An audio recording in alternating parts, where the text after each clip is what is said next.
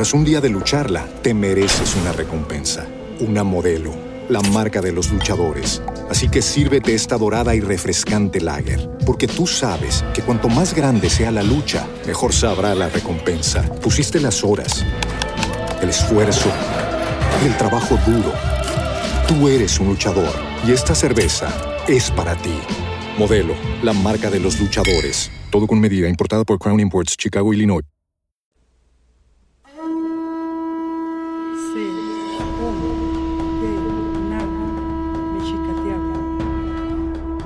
Transmitiendo desde la Ciudad de México, México. Urus Radio, Urus Radio. Una estación para compartir, compartir.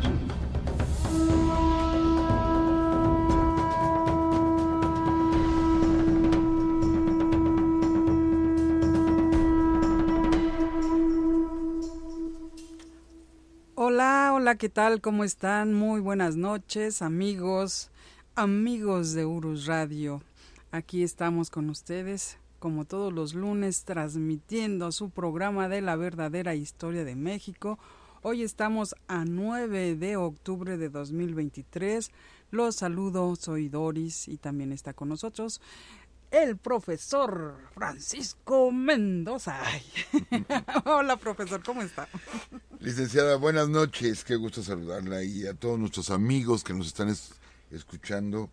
Un abrazo muy fuerte para todos ustedes, gracias por estar aquí y es que me quedé eh, leyendo de pronto un, un mensaje, dice nuestro amigo Edson Alberto, chocolate caliente, historia de México. Vida nada me debe. Saludos, licenciada Doris y profesor Francisco, un fuerte abrazo. Sí, yo acabo de terminarme también un chocolate caliente. Ah, qué rico, con este frillito que está haciendo. Qué bueno, no es mucho frío, pero aparte está lloviendo, profesor. Sí, bueno, está el clima muy, muy especial. Este, tenemos un, bueno, no problema, pues estamos acostumbrados, pero un huracán, ¿no? Que va a entrar, o está amenazando las costas de nuestro querido estado de Guerrero. Un saludo a todos nuestros amigos allá en Guerrero, allá en la Costa Grande, Costa Chica, este, un abrazo para todos ellos y cuídense mucho, por favor. A nuestro amigo Vladimir, a Wipo. Saludos, saludos por allá. Así es, cuídense, cuídense mucho. Yo sé que están acostumbrados a esto, pero pues siempre impacta.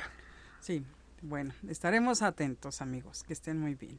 Y pues, profesor, continuamos con esta serie de El Virreinato de la Nueva España y ya en su episodio número número 10 en nuestro episodio número X. X, sí, número 10, este, licenciada, yo quiero hacer un comentario, este, lo voy a hacer con mucho cuidado, licenciada y amigos, un comentario, porque nosotros no hablamos de política actual, eh, o sea, de lo que es el México contemporáneo, no hablamos de ello, pero sí estamos eh, preocupados, no vamos a dar una posición como tal política, pero estamos preocupados por nuestros queridos amigos mexicanos, nuestros, nuestros compatriotas que se encuentran pues ahorita atrapados en esta zona de conflicto allá en Oriente Medio.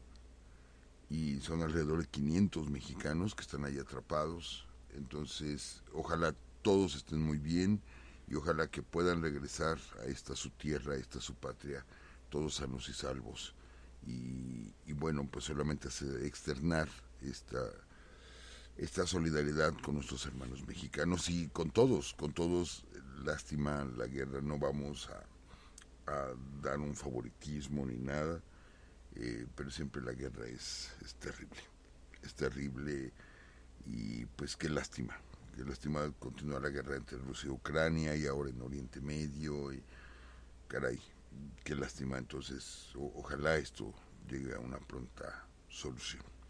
Así esperamos, profesor. ¿Y qué, qué poder decir de, de estas situaciones? Es, es muy difícil y pues esperamos lo mejor para nuestros compatriotas.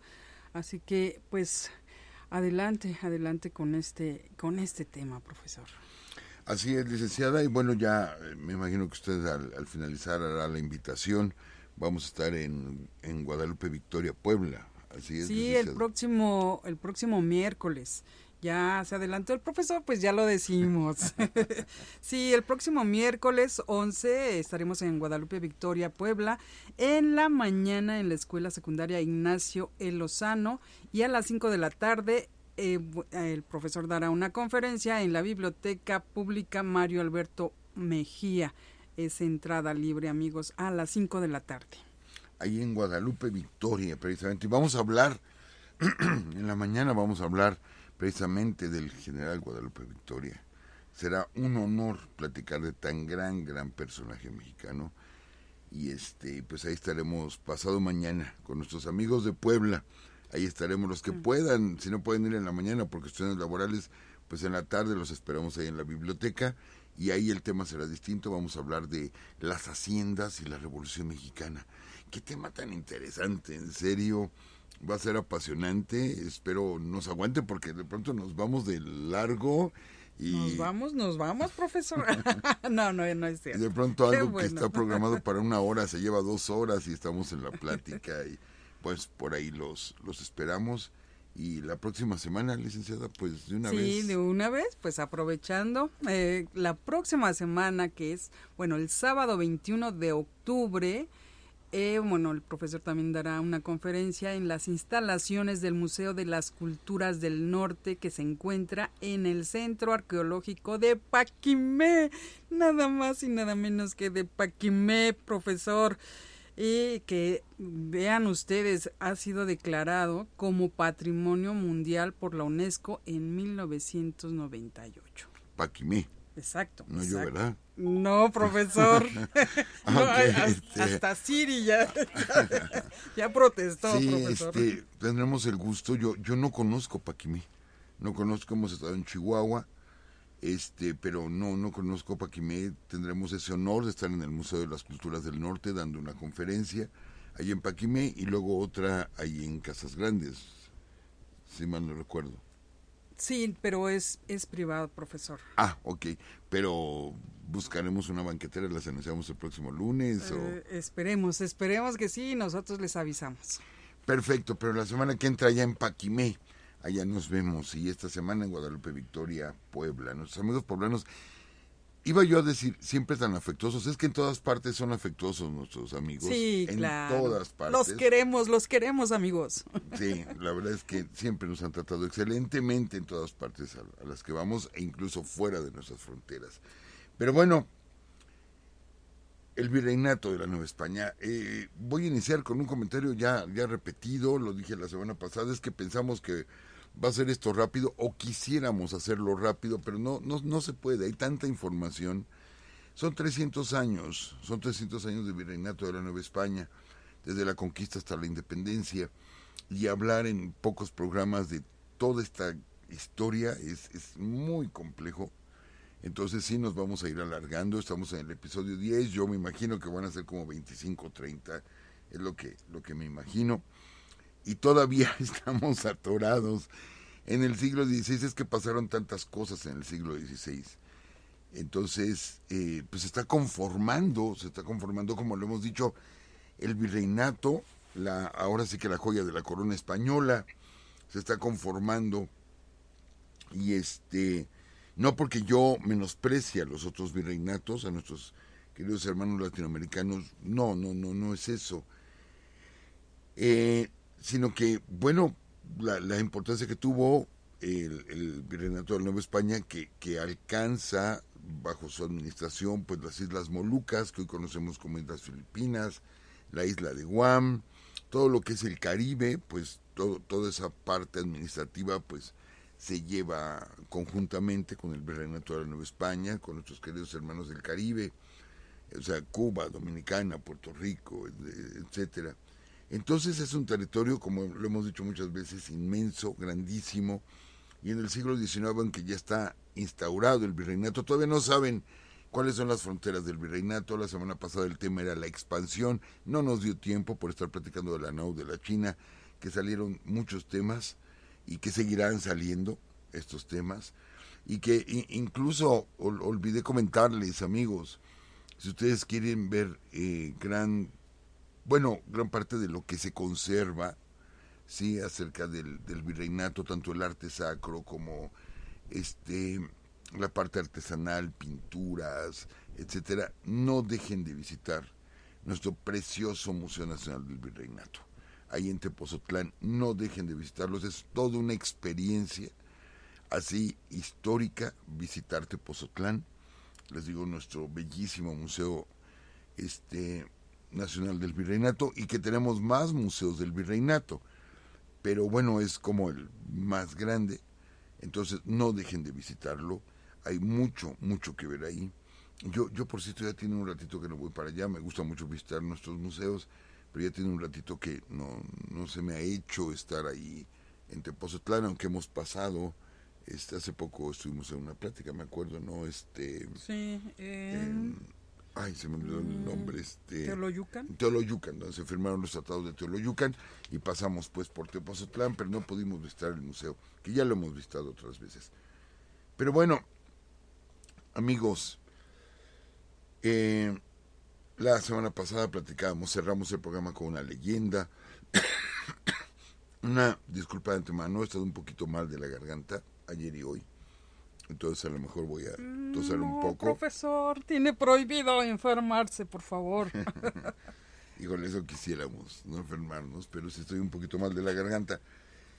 Y este, entonces pudiera estar quizá interrumpiendo un momento. Pero bueno, eh, platicábamos de la alacrán de San Anselmo, etcétera, para dar un ambiente, cómo se vivía o cómo se comienza a vivir durante el virreinato eh, dentro de estas leyendas, mitos, supersticiones, con una eh, rigurosidad religiosa a raíz de la llegada de las primeras órdenes franciscanos, dominicos, agustinos, eh, en fin, todo este ambiente que se empieza a crear.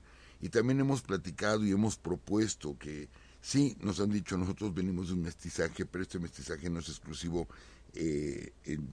vamos, este, de nuestros naturales con, con, castellanos, sino que también los castellanos traen un mestizaje de, de, árabes y luego la influencia de Oriente en México, de tal forma que la personalidad del mexicano es pluricultural.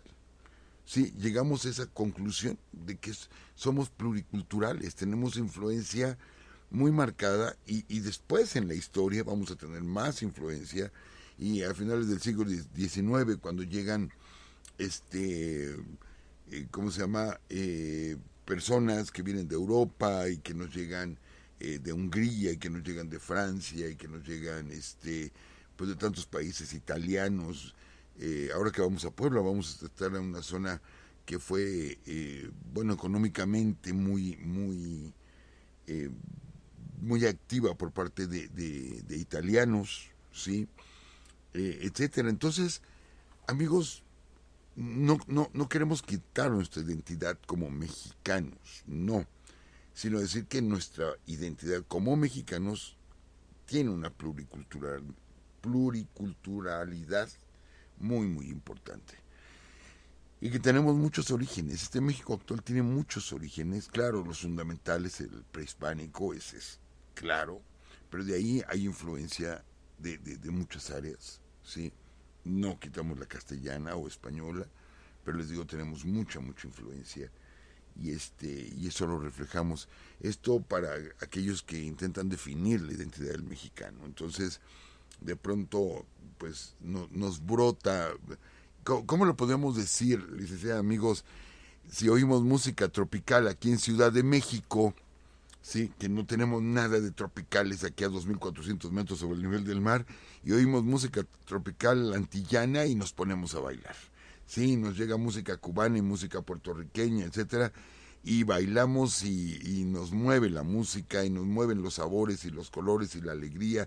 Les digo porque tenemos todo este tipo de influencia. El mexicano es así, es como, es este, eh, es, eh, les digo, eh, es múltiple la, personalidad del mexicano. Pero bueno, hablando precisamente de estos mitos y leyendas, este, amigos que, que influenciaron tanto, habíamos platicado de Álvaro Cabezas de Vaca, Cabeza de Vaca, eh, de esta expedición de Pánfilo de Narváez que va a naufragar, sí, que ellos van a, van a llegar. Bueno, Ponce de León, primero Ponce de León, llegó en 1513, en el Domingo de Resurrección, llegó a, a lo que hoy es la península de la Florida. Y por eso le pone Florida, porque llegó en la Pascua Florida. Entonces se le pone este nombre, sí, porque les digo, llega el domingo de, de resurrección. Y posteriormente Pánfilo de Narváez va a hacer expedición, que ya les platicamos un poquito, y que es toda una historia, ¿eh? Ahí nos llevaríamos tres o cuatro capítulos, solamente en la historia de, Cabeza de Vaca. Pero bueno, son cuatro, son cuatro los que sobreviven de esa expedición, que van a cruzar caminando desde Texas, Nuevo México, Arizona, bueno, creo que Arizona no, ya bajan a lo que es el actual territorio nacional y van a llegar hasta Culiacán. Entonces, entre, entre las cosas que platica Cabeza de Vaca, sí, se habla de que hay poblaciones muy, muy importantes ahí en el norte y se mezcla con una antigua leyenda. Una antigua leyenda que ya le hemos platicado, de que siete obispos, unos dicen que portugueses, otros que españoles, huyeron ante la invasión de los moros por el año 700 y se embarcaron hacia el oeste con riquezas y que llegaron a, ciertas tierras que, ellos en ese momento identifican como nuestro continente y que fundaron siete ciudades. Cada uno de los obispos fundaron siete ciudades y las ciudades eran de oro, de plata y de piedras preciosas. Entonces esto se lo conoce como Cíbola, sí, se le conoce como Cíbola. Y esta leyenda va, va a seguir por años y años entonces, cuando viene la conquista, también ya lo explicamos, de dónde vienen ustedes, los mexicas venimos del norte, ¿sí? De dónde sacan el oro o la, plata que aquí se conoció, las piedras preciosas, pues del norte nos llega. Entonces dicen, allá en el norte están estas ciudades, y luego llega Cabeza de Vaca, que, que, que es un náufrago, ¿sí? Y llega y platica este, que vio, ¿sí? Grandes ciudades y que hay poblaciones allá muy importantes. Este, y lo que hace el virrey Antonio de Mendoza es enviar una expedición.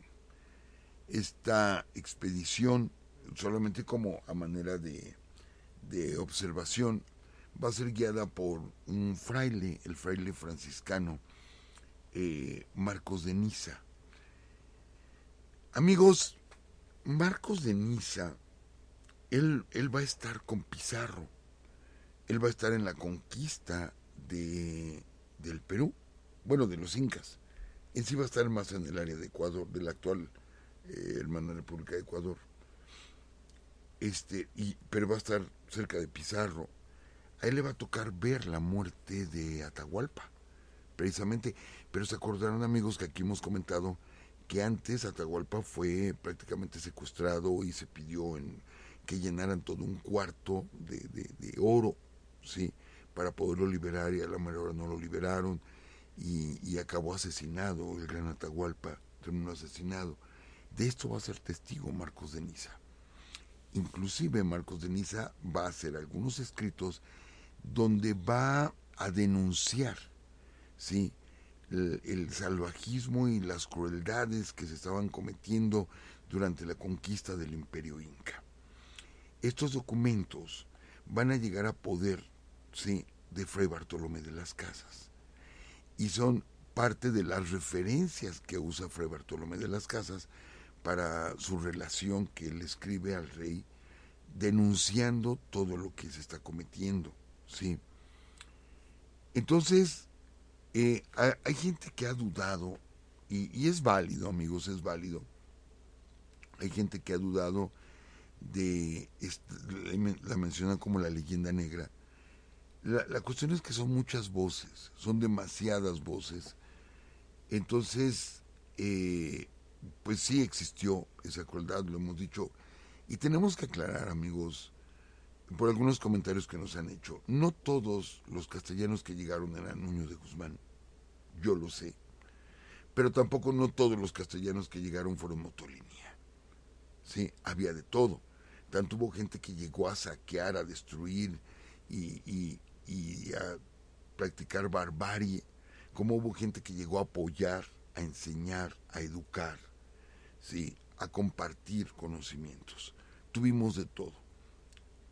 Y aquí en Urus Radio hemos hablado tanto de gente nefasta como Nuño de Guzmán, como de gente tan positiva, así como fue Motolinía, este, como fue Vasco de Quiroga, Bartolomé de las Casas, etcétera.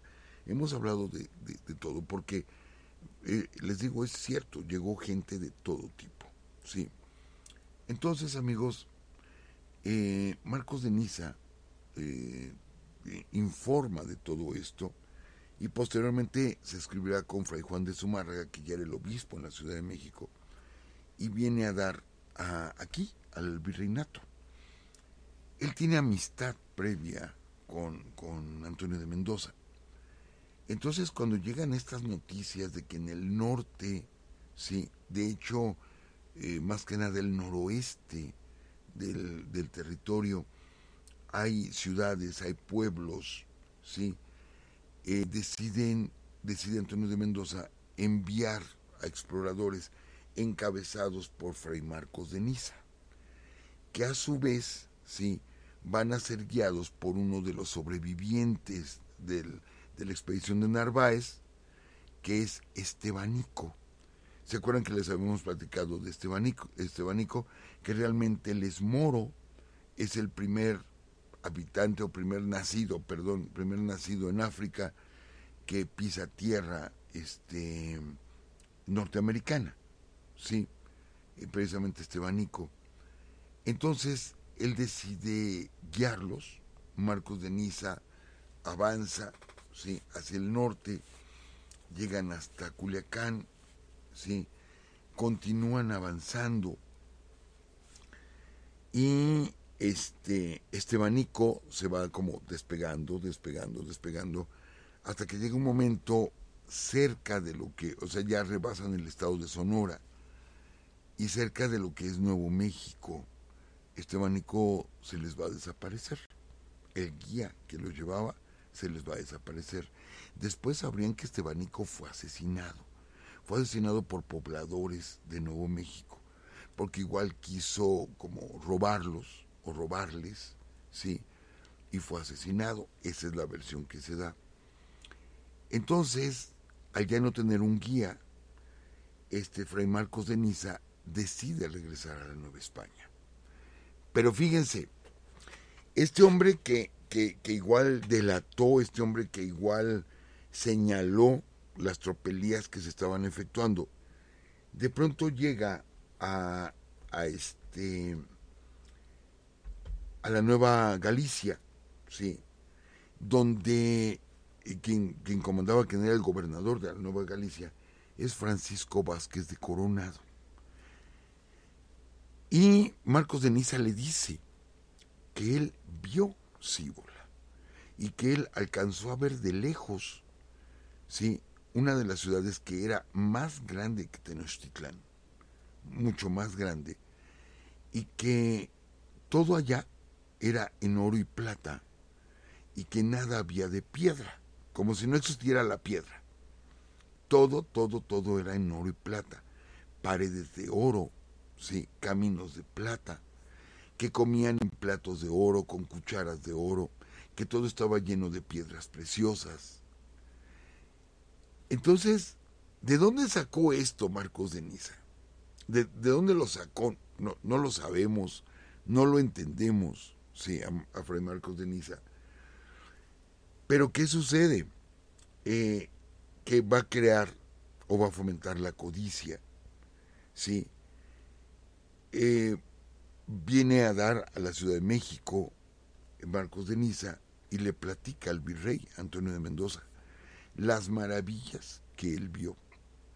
Y obviamente, sí, obviamente, este Antonio de Mendoza va a enviar ya, ya no una expedición, ya, ya directamente un pequeño ejército con la idea de conquistar, ¿sí? Cíbola, ¿sí? Con la idea de conquistarla. Y va a poner bajo su mando a Francisco Vázquez de Coronado. Efectivamente, van a partir, son dos expediciones o dos grupos, uno va por, por mar con tres barcos, el otro va por tierra, son aproximadamente 300 españoles apoyados por 800 naturales. Llevan caballos, llevan armas, llevan, en fin, pero los están alimentando por mar, porque saben que tienen que, cruzar nada más y nada menos que Sonora, amigos. Sonora, el clima es tremendo en Sonora. Y este, estamos hablando de hace 500 años, ¿sí? Estamos hablando de hace 500 años. Y bueno, cruzar el desierto no es nada fácil. Así de plano, no es nada fácil. Y se aventuran siguiendo precisamente a Fray Marcos de Niza. ¿Qué es lo que va a pasar, amigos?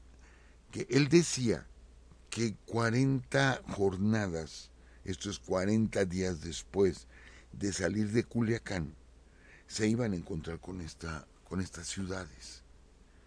¿Sí? Y avanzan y avanzan y avanzan. Vuelvo a mencionar, son 300 españoles y 800 indígenas, por el dato que viene después. Y pues resulta que no encuentran nada, absolutamente nada. Encuentran por ahí algunas chozas, algunos habitantes. Recuerden amigos que toda esa zona no es sedentaria, son de pueblos seminómadas, que se movían en una sola región, ¿sí? pero que no estaban, no tenían ciudades, porque no estaban en un lugar fijo, se estaban moviendo constantemente. Entonces van a encontrar algunos poblados este, abandonados, pero no porque no hubiera pobladores, sino porque iban a llegar después. Y luego encontraron otros poblados, pero eran casas muy rústicas, porque pues no había que hacer grandes casas. Eh, hay combates todo el tiempo, están luchando contra los pueblos naturales, hay combates. La cuestión es que no encontraron absolutamente nada. Entonces decide, decide Vázquez de Coronado partir a su ejército, que cada vez se va eh, reduciendo porque va muriendo gente, decide partirlos en dos y a uno, a un grupo a cargo de García López de Cárdenas, los envía hacia el oeste, mientras él se mueve más hacia el este. ¿sí? ¿Qué va a pasar con García López de Cárdenas? Pues que de pronto se va a encontrar, ¿sí? Con una fractura, una fractura terrestre, causada por un río, pero que, pues, debió ser, bueno, ahora sabemos que es de millones de años, ahora lo sabemos, y que simplemente es un obstáculo que no pueden cruzar. De hecho, allá abajo, hasta abajo de esa fractura, hay un río. Y ellos están padeciendo de agua. García López de Cárdenas y su gente están padeciendo de agua. No pudieron bajar de tan profundo, ¿sí? Y, de tan, tan terrible, pues, la, la, la bajada, no había cuerdas suficientes para que pudieran bajar por agua y allá abajo estaba el agua. Este lugar ahora lo conocemos como el Gran Cañón del Colorado. Sí, eso es lo que va a descubrir García López de Cárdenas y va a ver que no lo puede cruzar. Amigos, tuvimos la oportunidad hace algún tiempo de conocer el Gran Cañón del Colorado. Es impresionante verdaderamente impresionante. La anchura del cañón y la profundidad del cañón. Pero aparte, el color de la zona desértica. De pronto allá abajo se ve el, hilo del, del, río que está allá abajo. Y ni se ve tan... Bueno, desde esa altura no se ve tan, tan, tan caudaloso. Pero es decir, ese río, por millones de años, se eh, fue abriendo esa brecha, ese gran cañón, lo fue abriendo, abriendo, abriendo, de tal forma que se volvió una, una barrera infranqueable en ese momento. Y yo me imagino a, estos hombres con la sed que tenían y ver el agua hasta allá y no poder bajar por lo agreste, no poder bajar, qué terrible debe haber sido para ellos. Pero bueno, aparte, aparte, van a descubrir algo que como que los anima porque Cabeza de Vaca platicó muchas cosas que vio este en un libro que le escribió sobre todo, toda, su aventura caminando desde Texas hasta, hasta Sinaloa. Entonces dicen, pues son mentiras, porque él dijo que él había visto de lejos las ciudades. Es una mentira. Pero de pronto descubren que hay algo que es verdad. O sea, si habló del clima, habló de la tierra, etcétera. Pero ¿a quién se le ocurre decir que había unas vacas jorobadas? ¿Sí? Eso platicó Cabeza de Vaca, que había vacas que tenían joroba. Y este, pues, ¿qué creen amigos? Que encontraron a las vacas jorobadas.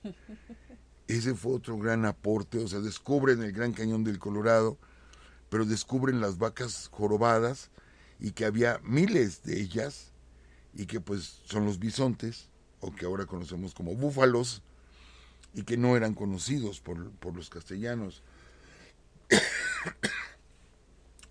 y que me acuerdo que la película del Milusos 2, creo que el personaje de Héctor Suárez lo menciona, las vacas jorobadas esas, y le aclara José Carlos Ruiz en su personaje, dice, búfalos. Sí, bueno, pues son descubiertos los, los búfalos por los europeos. Y párenle de contar. Párenle de contar, no se descubre más, ni una sola pepita de oro, así, nada, nada se descubre. Y tienen que regresar a la Nueva España con un rotundo fracaso. Les decíamos, él iba con 300 españoles y 800 indígenas y solo regresan 100 personas. O sea, mil gentes se quedaron en esa expedición. Mil gentes se quedaron.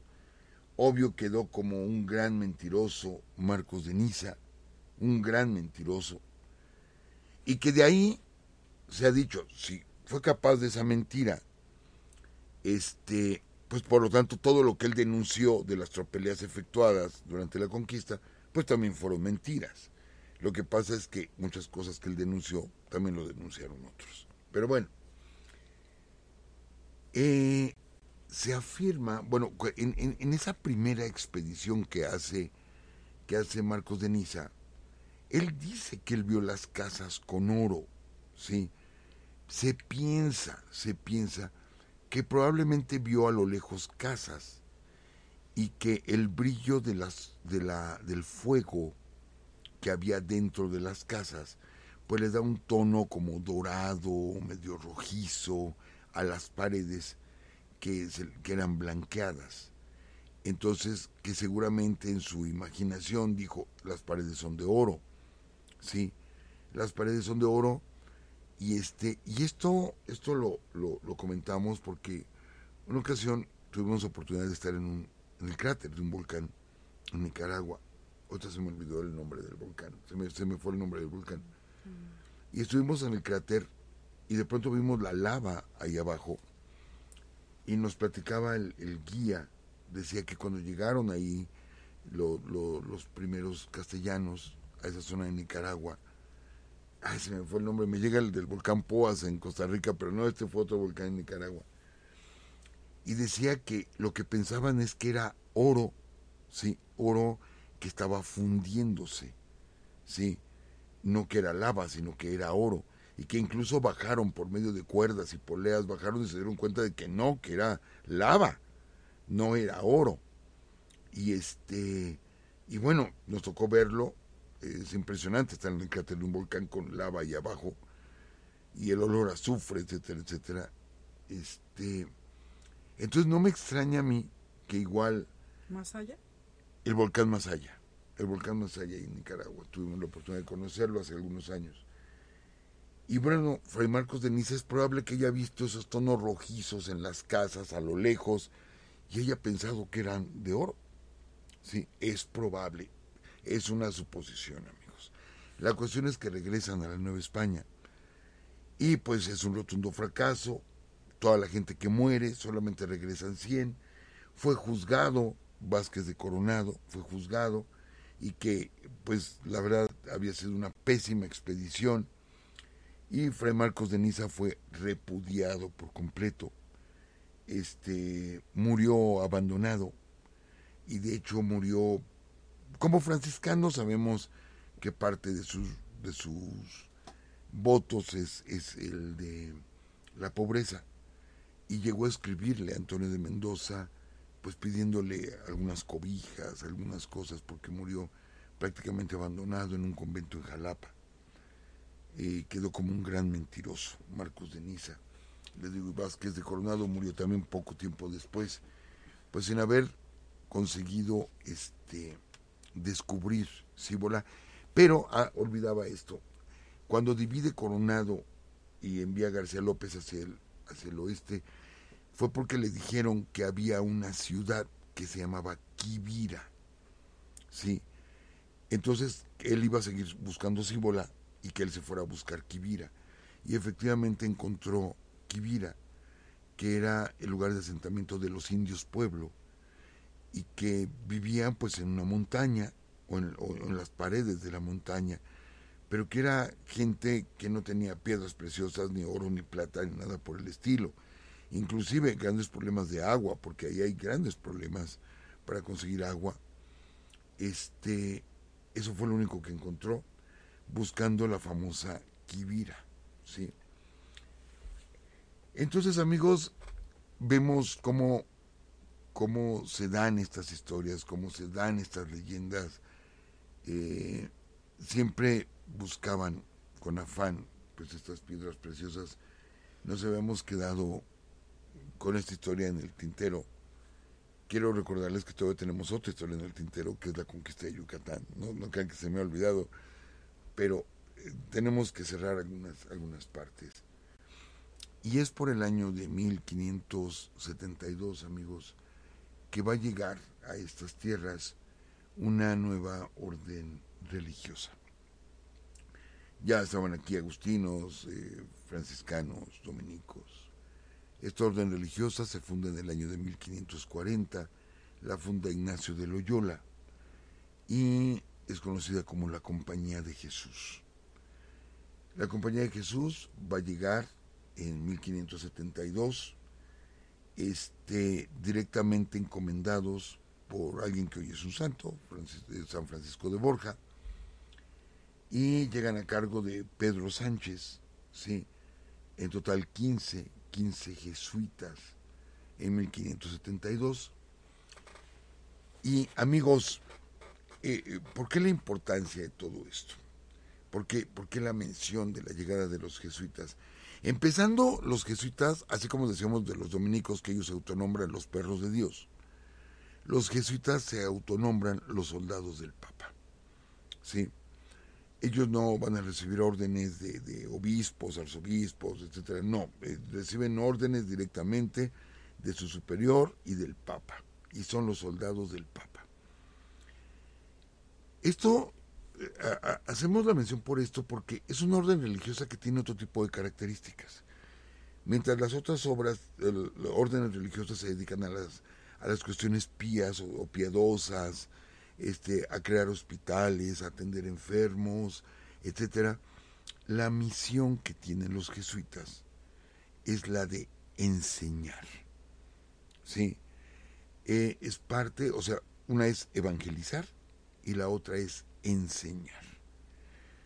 Entonces, desde que van a llegar en 1572 al, al virreinato, lo que van a fundar aparte de sus conventos son escuelas pero con la diferencia, por ejemplo, se funda el convento de Santiago Tlatelolco por franciscanos, donde se educa a la nobleza eh, tenochca, texcocana, eh, etcétera, es para educar a los nobles. Los jesuitas no.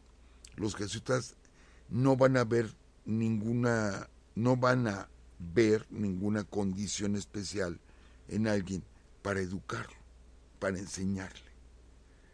Entonces ellos enseñan a pobres, a ricos, a nobles, a, quien sea, este, a castellanos, a, a, criollos, a naturales, los van a enseñar. Y como no están sujetos a las órdenes de obispos y todo esto, es incómodo para la gente que ya estaba aquí, que tenían autoridad. Resulta incómoda la compañía de Jesús. Pero aparte, aparte, el, rey les va a dar la potestad, fíjense bien amigos, de ser gobernadores de las provincias, pueblos de indios, regiones que ellos evangelizaran. Entonces van a tener poder político, no solamente el poder religioso, sino incluso político. Y esto porque se los concedió el rey. ¿sí? Entonces los jesuitas se les va a encomendar, mientras que otras órdenes, dominicos, están en Oaxaca, franciscanos, bueno, todo lo que es centro y, este sureste de México y el sur, pues ya estaba repartido. Pues a ver, llegaron los jesuitas, pues a ustedes les toca un territorio chiquito de cualquier cosa, ¿no? El noroeste. No, el noroeste, amigos, o sea, es, es, enorme. Es enorme el noroeste, basándonos en la Ciudad de México, es enorme el noroeste. Y entonces los tenemos que a finales del siglo XVI, ellos llegan en 1572, y ya a finales del siglo XVI ya tienen escuelas y conventos en Ciudad de México, en Páscuaro, en Oaxaca, en Puebla, en Valladolid, en Zacatecas, en Guadalajara. O sea, la obra de expansión es enorme. Ellos se les va a encomendar la evangelización de Sinaloa, de Durango, de Coahuila, de Zacatecas, de San Luis Potosí, de Chihuahua, de Sonora, de Nayarit e inclusive de la península de la Baja California, con nuestros dos queridos estados. Sí. Les entregan todo el noroeste del virreinato para que ellos lo evangelicen. Pero no es lo mismo evangelizar en una ciudad donde tienes a la gente pues eh, ahí viviendo, porque están en una ciudad, y la gente ahí vive y haces una escuela y los llamas, etcétera. ¿Se acuerdan que les decíamos que todo se manejaba por campanas? ¿Sí? Pues son las campanas de la iglesia y la gente acude. Porque todo está concentrado. Pero el norte, amigos, o lo que se conocía como la Gran Chichimeca, con esos territorios enormes, barrancas enormes, cordilleras enormes, sí, valles enormes, bosques, etcétera. ¿Cómo los evangelizas? Una campana no se oye tanto. Sí. ¿Cómo te acercas a los coras, a los seris, a los rarámuris, este, a, todos nuestros queridos pueblos del, del norte, del noroeste? ¿Cómo te acercas a ellos? Entonces, no les queda de otra que fundar las llamadas misiones, porque era parte de su misión, ¿sí? Y ellos van a reducir a la gente, al, al hablar de reducción, es que los van a someter. Y sí, al principio iban acompañados incluso por soldados, pero ellos llevan la cruz por delante y de hecho va a haber muchos llamados mártires, así como hablamos de San Felipe de Jesús como mártir allá en Japón. Pues aquí se van a dar varios mártires, también varios jesuitas que fueron asesinados en el, en el noroeste.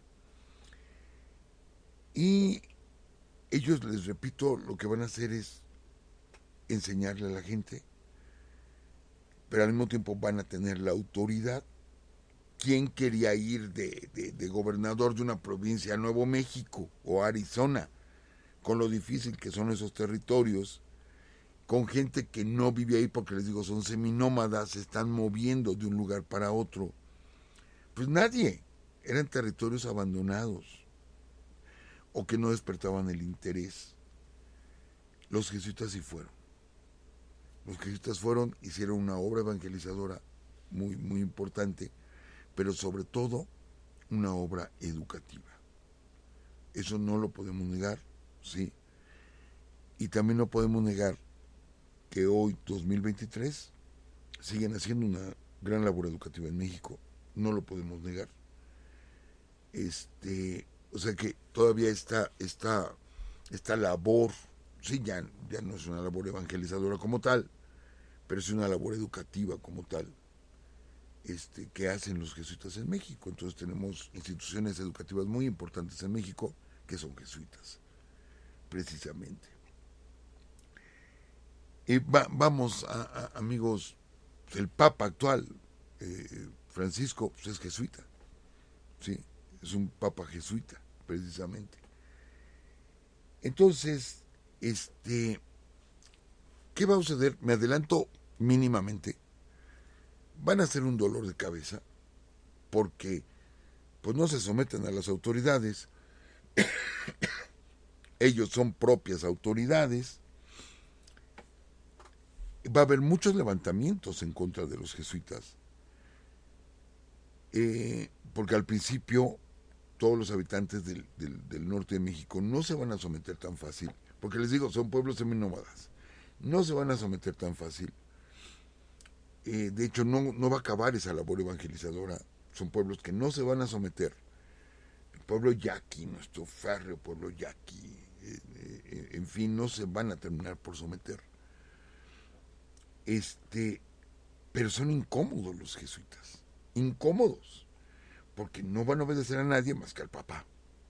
Sí, bueno, a su superior y al Papa, nada más, no obedezco a nadie más. Tan es así, me adelanto un poquito la historia, que en 1767 los van a expulsar. De todos los territorios del Imperio Español van a ser expulsados los jesuitas. De todos los territorios. Que esto, amigos, fíjense bien, esto ya es un antecedente de lo que será la independencia. La expulsión de los jesuitas en México en 1767, las inconformidades que esto causó, este, va, va a ser uno de los, de los antecedentes precisamente de, de nuestra lucha por independencia. Tuvo una influencia todo esto.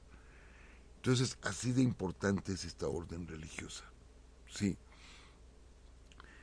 Eh, ustedes podrán identificar muchas muchas construcciones, conventos, etcétera, porque hay un escudo que tiene una J, una H y una S, que es Jesús Humanus Salvatore, Jesús el Salvador de los hombres, y que es el emblema de los jesuitas. Si mal no recuerdo, si me equivoco me corrigen, por favor.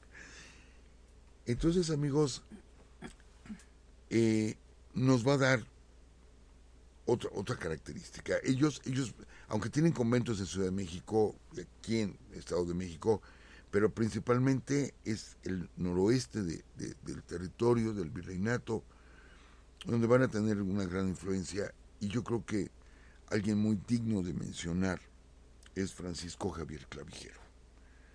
Francisco Javier Clavijero como un gran jesuita durante la época de la colonia y después tendremos otros jesuitas participando en nuestra lucha por la independencia. A lo mejor algunos amigos dirán, oye, qué bien está hablando de los jesuitas. No, también hemos hablado muy bien de algunos franciscanos y de, este, quizá dominicos, hay de todo, pero un gran dominico, Fray Servando Teresa de Mier, que es un personajazo, ¿no? Fray Servando y es un dominico. Y así por el estilo. Por eso les decía yo, amigos, no todos los castellanos que llegaron fueron Nuño de Guzmán y no todos los castellanos que llegaron pues fue fueron fue Pedro de Gante o fue Bartolomé ¿no?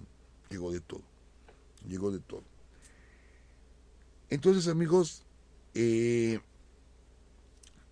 tenemos pues les digo ya un berenato avanzando leyendas historias esa famosa leyenda de, de, de Kibira y de Cíbola que después, amigos, después va a ser como retomada, por así decirlo, retomada, porque se pensó, o sea, pasan los años y se siguió pensando que e, existían o que existían grandes cantidades de oro y de plata. Y recuerden ustedes que cuando se pierde eh, California con la guerra con los Estados Unidos, la manera de poblar California fue decir, ya lo encontramos, ya encontramos las minas de oro, vénganse para acá y empiezan a llegar miles de gentes a California y con eso poblaron California. Hemos tenido oportunidad de estar en, en, Arizona y nos han llevado amablemente a conocer lugares, muchos lugares que, que fueron de los llamados gambusinos, o sea, gente que buscaba esos tesoros, porque pasaron los años, pasaron los siglos y siguieron creyendo en las grandes cantidades de oro. Sí encontraron oro en California, sí se encontró, pero no se sabe de nadie que se haya hecho rico. O sea, se encontraron, pero nadie se hizo rico. Este, pero el mito siguió y hasta el día de hoy son zonas donde se habla de muchas de muchas vetas que están perdidas, ricas vetas de oro y de plata que están perdidas en tal montañas o en tal cordillera o en tal valle. Todavía en 2023 se sigue hablando de ello.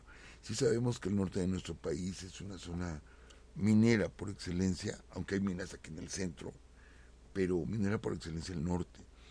Y este, pero todavía siguen existiendo muchas, muchas leyendas al respecto, ¿sí? De esas riquezas, ya no de las famosas ciudades de Cibole pero sí de esas leyendas. Pero bueno, de esas vetas y de esas minas, minas perdidas, etcétera. Pero amigos, nos regresamos a Vázquez de, de, Coronado, pues su gran aporte va a ser descubrir el Gran Cañón y descubrir las vacas jorobadas. Sí, va a ser el gran aporte de Vázquez Coronado. No lo digo con mofa, lo digo sí con cierto sarcasmo, pero no, no hay una mofa como tal nos imaginamos lo que tuvo que, lo que tuvieron que haber padecido, pero bueno, ahí va su ambición eh, implícita, ¿no? La ambición que, ellos tenían, pues ahí estaba implícita. Mientras el virreinato se estaba agrandando, o sea, se estaba expandiendo el virreinato, mientras allá en, en Sudamérica este, seguían las guerras de conquista, en Centroamérica igual, seguía la conquista de la, conquista de la península de, de Yucatán, y mientras, amigos, sí, se estaba dando otra conquista, y, se me pasó mencionarlo, otra conquista que, que, se, que no se va a dar, pero que se estaba intentando. Los españoles están conquistando América, sí, mientras que Portugal va a intentar conquistar China.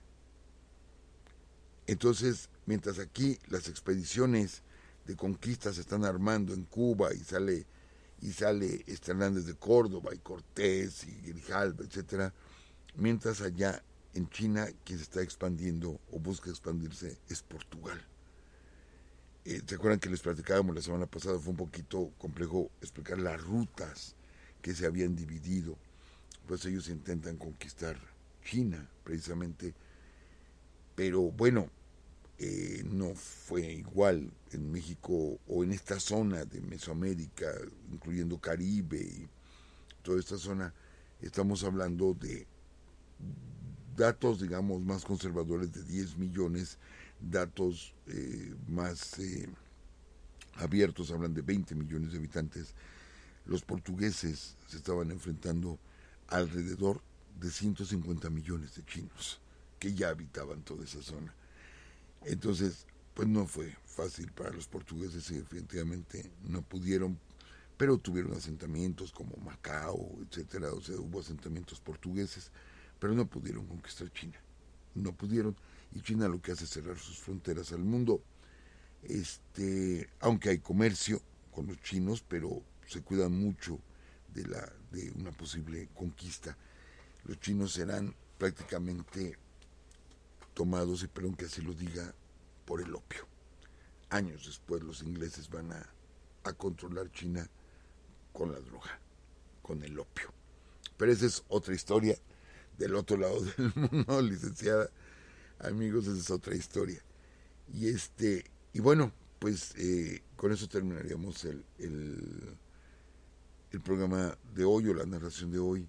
Solo quiero mencionarles, amigos, eh, que la, la, expedición de Coronado llegó hasta el territorio de Kansas, o sea, muy, muy al norte, buscando esas ciudades, nunca la encontró, y buscando otra ciudad que se llamaba eh, sí, que sí fue encontrada al final, pero que pues era un pequeño caserío nada más. Pero se hablaba también de Hawiku, y les digo de Cíbola y Kibira, y pues todo fue una mentira de Fray Marcos de Niza. Qué barbaridad. Usted ya nos había comentado algunas cosas de este tema, pero no tan profundo. Gracias, gracias, profesor, por seguir ampliando nuestros horizontes. Y bueno, eh, antes de que se nos acabe el tiempo, eh, también queremos agradecer a nuestros amigos de YouTube por la invitación que nos hicieron el pasado 27 de septiembre. Fue una, este, una reunión este, con nuestros amigos eh, de, bueno, podcasters, ¿verdad, profesor? Sí, así es. Y pues eh, les agradecemos, les agradecemos mucho también eh, por sus obsequios. Sí, la verdad es que nos consintieron mucho, nuestros amigos de YouTube nos consintieron mucho y, y pues gracias, gracias por la, la invitación, muy impresionante el museo. Sí, sí, sí, es el museo, ay, ahorita se me fue, eh, YouTube Music. YouTube, Ok, y bueno, también saludamos a nuestro amigo Arturo y Marcela Bustamante de Dallas, a Julia Carrillo. Eh, dice que, ahorita se me fue esto, el miércoles. Eh, ah, ya, ya perdón, es que estoy leyendo y, no estoy diciendo nada. Bueno, perdón, perdón. Saludos también a los integrantes del curso de Historia de los Domingos en Palacio de Minería, profesor, a Kevin, Sofía, a Guillermo, a Daniel, también a los padres de familia que estuvieron ahí presentes en, eh, en el curso. Nos vemos este próximo domingo, ahí en Palacio de Minería. Todavía se pueden inscribir, ¿eh? Todavía se pueden inscribir este para niños, para adolescentes, platicamos la historia como más ligera y este todavía se les acepta este eh, ¿a, qué hora? a las 11, ¿verdad? a las 11, sí, de 11 a 1. Ahí en Palacio de Minería, ahí nos vemos y pueden ir los papás, los niños están tomando eh, eh, esta pues curso de historia y los papás ahí están presentes, sí, también escuchando y compartiendo y nos va a dar mucho gusto ver a nuestros amigos eh, nos la pasamos muy a gusto con los chicos, la verdad, y saben mucho de historia. Ah, sí, eso sí, sorprenden, sorprenden. Y también saludamos a, dice nuestro amigo Sergio Dueñas, que está en, en Detroit, que saludemos a sus hijos, Camila y Oliver, de 10 y 13 años respectivamente, pues ellos están en Mexicali y son asiduos seguidores de la historia de México, profesor. Qué bueno, qué bueno, qué bueno. Buen gusto. sí. También saludamos a nuestros amigos Moisés y Omar Lagunas de Zacualpan, Estado de México. Fíjense que nuestro amigo Omar nos comentaba que allá en Zacualpan, de alguna manera, hay muchas personas eh, con apellido, ya sea Cortés, ya sea Bernal o hay otro nombre. Ah, Alquiciras. Alquiciras, otro apellido. Mm, como Pedro Asensio. así es. Y este, pues eh, que hay mucha historia, hay mucha historia por allá. Gracias, gracias. Esperamos estar pronto también con ustedes. Sí.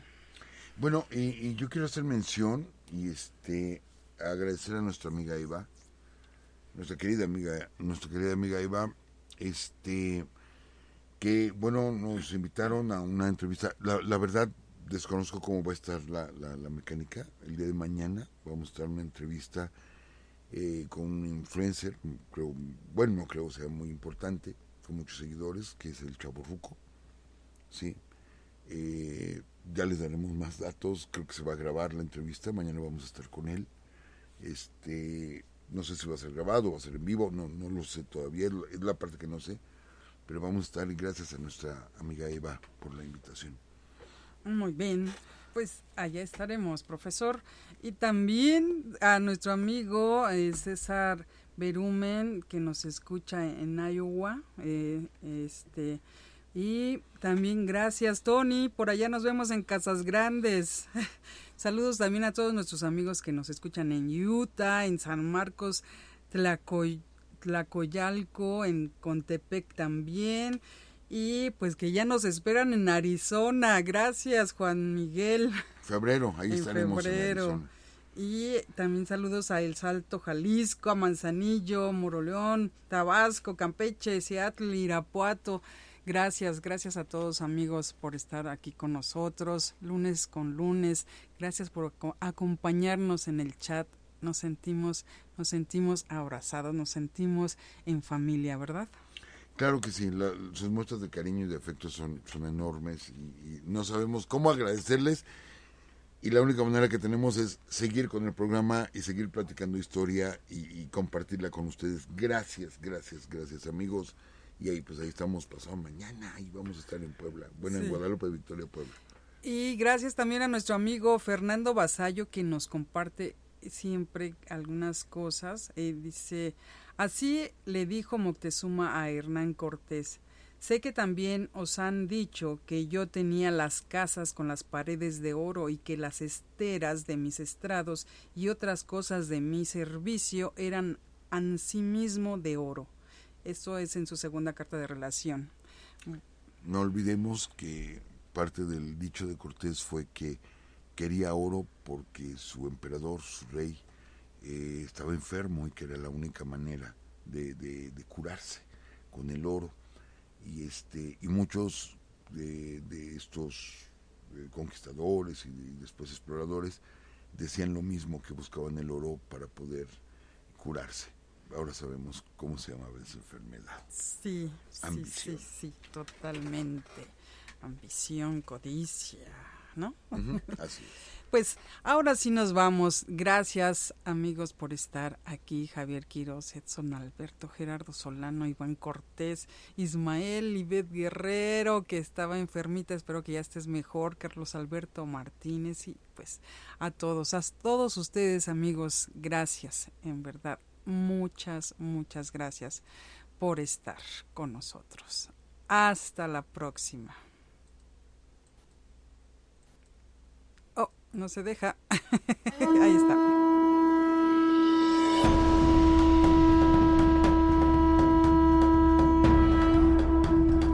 Esta fue una transmisión más de Urus Radio.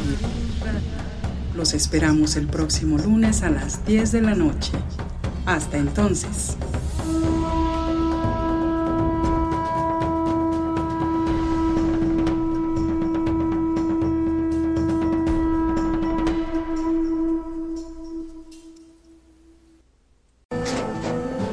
Tras un día de lucharla, te mereces una recompensa, una modelo, la marca de los luchadores. Así que sírvete esta dorada y refrescante lager, porque tú sabes que cuanto más grande sea la lucha, mejor sabrá la recompensa. Pusiste las horas, el esfuerzo, el trabajo duro.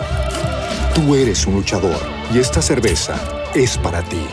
Modelo, la marca de los luchadores. Todo con medida, importada por Crown Imports, Chicago, Illinois.